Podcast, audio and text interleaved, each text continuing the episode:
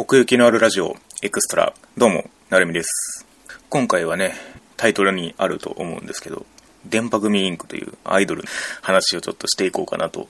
思います。奥行きのあるラジオ的に言いますとお前は人生損してるという、まあ、コーナーに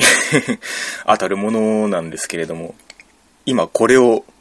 めちゃめちゃおすすめしたいというよりも、どっちかっていうと、あの、自分にとってちょっと振り返る ようなものにしようかなというところで、若干あの、エクストラ扱いとさせていただいております。どうでしょうね、そのアイドルとアニメ、まあ、同じオタクではありますけれども、割と領域が違ったりするのかなというところもあって、まあ、私自身も、電波組インクに出会うまでアイドルにハマるっていうことがなくて、まあ、これで初めてハマったっていう、そういう体験をした最初のアイドルなので。で、今ね、ちょうどあの、電波組インクの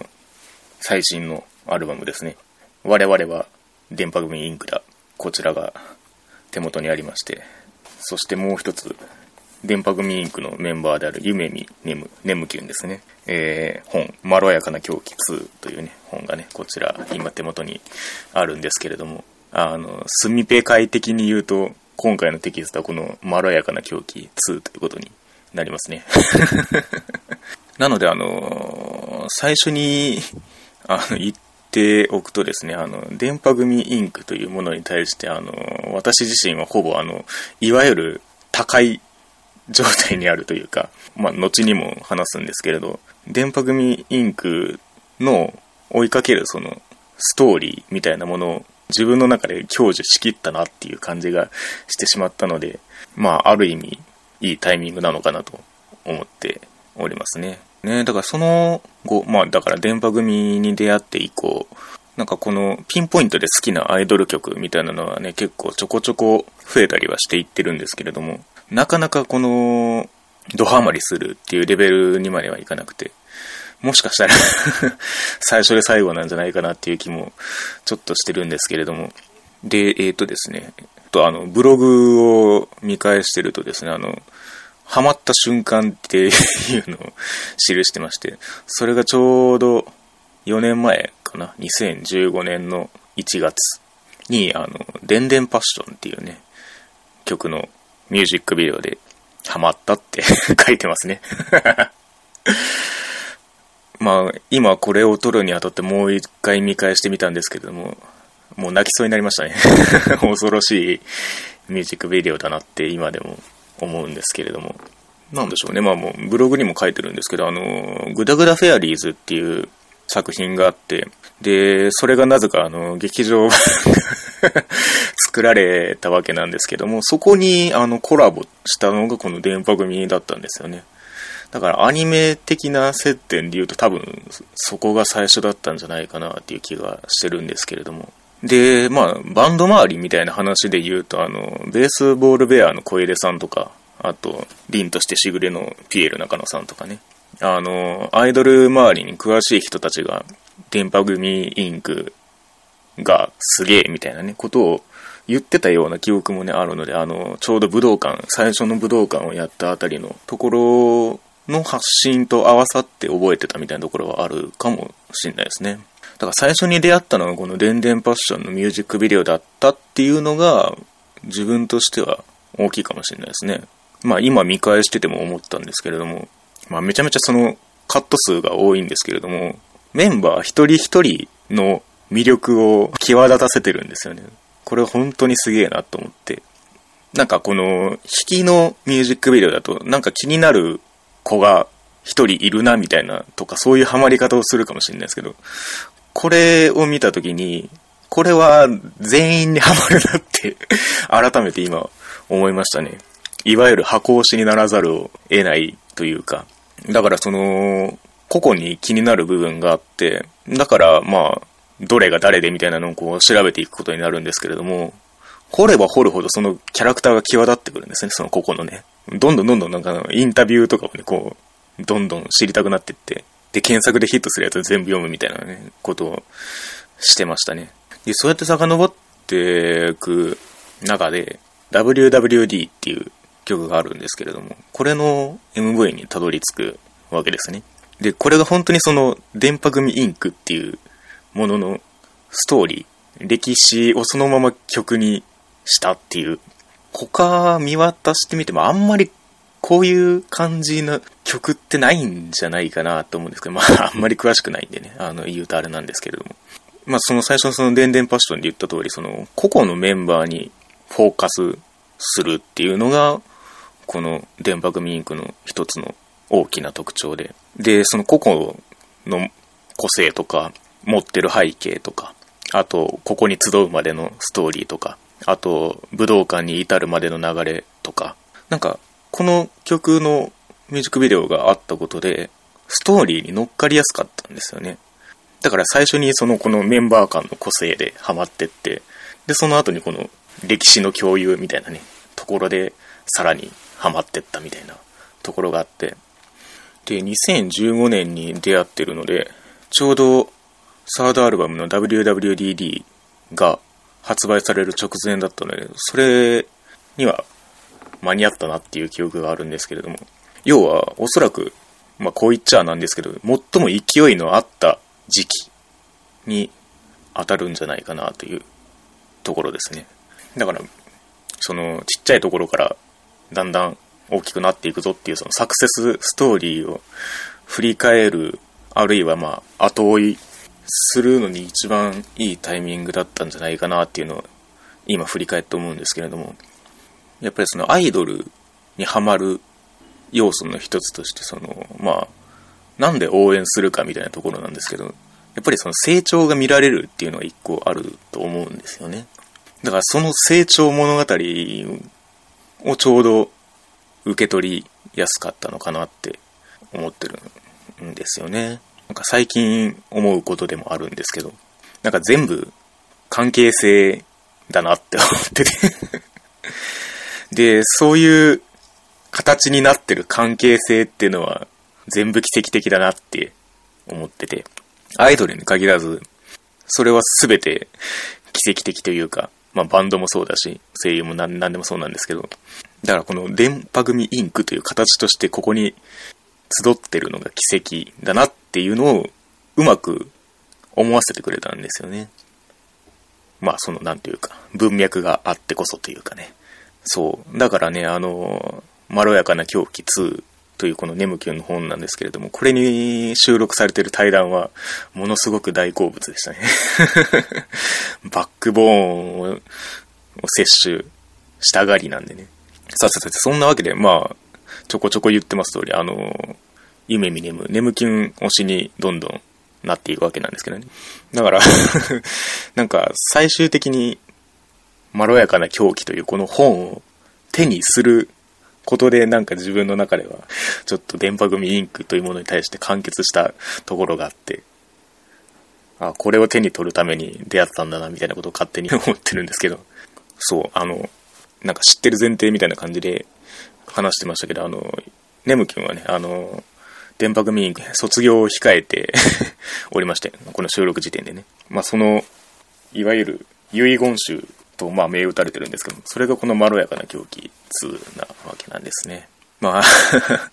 ね、こういう、あの、いわゆる推しの遺言が読めるっていうのは、だいぶ恵まれてる方なんだろうなと思うんですよね。何の説明もなく、急に、卒業したり解散したりっていうのが、バンドだったりアイドルだったり するわけなので。だからまあ、なんていうか残念な感じは全然 ないんですけれども、この中で言ってるのがその夢見ネムという作品が完成したみたいなことをちょこちょこ書かれてて、それがものすごくしっくりくるんですよね。別に意識して追っかけてたわけじゃないんですけど、言われて納得するというか、そうだったよねっていう まあそのなんか、俯瞰的な視点もそうだし、まあそのクリエイティブな感性の生かされ方みたいなのもそうなんですけれども。で、この中で、その、まあ、夢がどんどん叶ってって、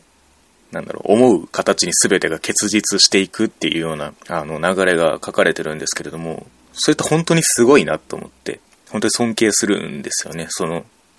自分のその目指すものがあって、で、それが化学反応になって、作品になるっていうのが、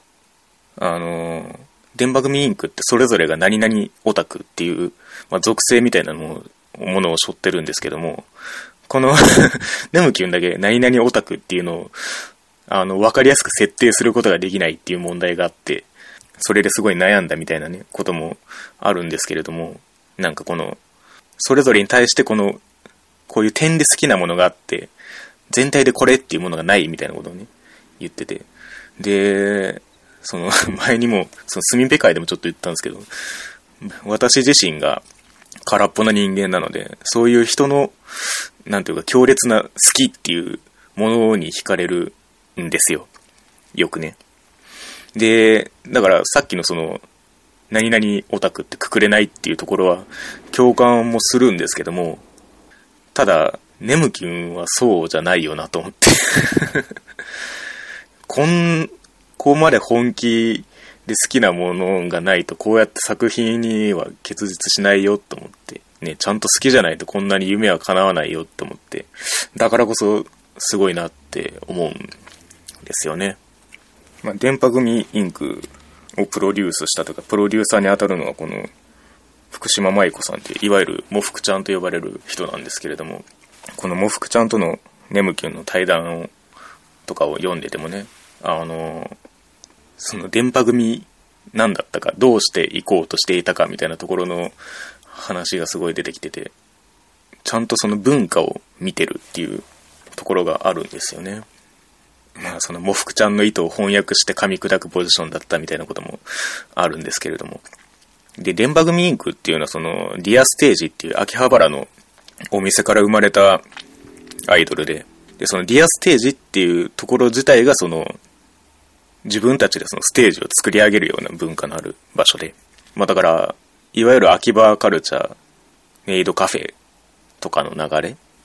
でもあるので、なんかその、私からすると、あの、秋葉っていうのは、特にその、電波組が生まれて歩んできた秋葉っていうのは、もうほとんど想像上の秋葉でしかないんですよ。なんかアニメでちょっと見たとか、なんとなくニュースで見たとか、なんかそういうその想像上の秋葉感みたいなものの手触りをリアルに感じさせてくれたのがこの電波組インクっていうアイドルで、やっぱりそれはそういうディアステージっていう場所から生まれたからこそなんだなと思って。で、それを特にその強く意識してたのがこの、まあ、もふくちゃんであり、ネムキュンだったのかなっていうのをこのね、まろやかな狂気を読んでると思うんですけれども、そういうその、秋葉の空気感みたいなものを感じさせてくさせてくれるくらい、歴史というか、文化の体現者だったんだなって、すごく思うんですよね。その WWD で、その触れられた過去の話の中にその、メイドカフェ時代うんぬんみたいな話があるんですけども、なんか そういうのも含めてすごい、なんだろう、いわゆるその、下積み時代のストーリーみたいなものが、その文化とともに感じられて、すごい好きなんですよね、そこが。で、この中に収録されてる対談で言うと、あの、みりんちゃんとりさちゃんという、まあ、メンバー2人とのね、3人の対談が収録されてるんですけれども、これもね、また良くてね、エモの塊というか、いわゆる初期メンバーみたいな位置づけなんですよね。ネムキュンはこの、みりんちゃんが辞めるっていうまで、電波組インクを辞めないってずっと言ってて、いやまあ、結果辞めることになるんですけど、なんかそれぐらいその、みりんちゃんのシーンみたいなものがすごくて、私もね、この、こんな主人公みたいな人いるんだって 思ったぐらいなんですけれども、なんか、で、それをこう、当初から見てたリサちゃんみたいなね、このまたね、関係性がいいんですよ。本当にだから、ネムキュン、ミリンちゃん関係性萌えって結構 いるんじゃないかなって勝手に思ってるんですけど、まあもちろんあの、残りのエータソとピンキーとの対談もあるんですけども、こっちはこっちでね、ネムキュンのそのプロデューサー視点みたいなものがめちゃめちゃ出ててすごい面白いんですけども、まあ、こういう土台の上にね、あの、電波組インクというものがあるんだなっていうのが分かると、すごい、それだけでね、あの、共有できるものがあるというか、そういうアイドルなんですよね。まあその、ちょっとした停滞期間とメンバーの脱退加入を経て、まあこれから新しい電波組インクが始まっていくわけなんですけれども、これから電波組インクに出会う人っていうのは、あの、どこまでその歴史とストーリーをたどれるかどうかわからないので、まあ、勝手な話 ですけど、あのね、もしこれを聞いて初めて電波組インクというものを知ったっていう人はね、あのそういうものがあったんだなっていうのをなんとなく感じていただいて、今のこれからの電波組インクを好きになってくれたらなと 思っております。まあ勝手な話なんですけどね。はい。というわけでですね、あの、まあ、私が初めてハマったアイドル、電波組インクと、まあその中の推しであった夢見ネム、ネムキュンについてのお話でございました。まああの、次回予告というわけでもないんですけれども、あの、VTuber の流れに関しては、あの、同じような形でどこかで話そうかなと思ってるんですけれども、その中であの、月のミトという、あの、まあ、VTuber、バーチャルライバーに今ハマってるんですけれども、なんかすごいこのネム君と通ずるところがあるなぁとすごい思ってて、ネム君がその夢見ネムという作品を完成させたみたいに、月の水戸も月の水戸っていう作品を 作ってるような感じがあって、ある意味その時代を体現してるようなところがあって、ボーカロイドになったっていう話のくだりで、このまろやかな狂気の中でね、まあ、夢見ネムっていう概念を継承することについてみたいな話があるんですけれども、なんかその辺とちょっと通ずるところもあるなと思ってて、夢見ネムのフォロワーとして、あの、メゾンブックガールの和田凛さんの話が若干出てくるんですけど、この和田凛さんが、あの、VTuber 的なものを動かしたりしてるっていう話もあって、なんかそこともちょっと、これは無関係じゃないなっていうところもあり、まあ次はなんかその辺の VTuber の話なんかできればいいなと思っております。はい。というわけで、まあ、雑多な話になったので、どれほど伝わるかわからないんですけれども、少しでも電波組インクとそして夢見ネムという人に、あの、興味を持っていただければ幸いでございます。これからの電波組インクに幸あれというところで、えー、奥行きのあるラジオエクストラ、電波組インク、そして夢見ネムのお話でございました。ありがとうございました。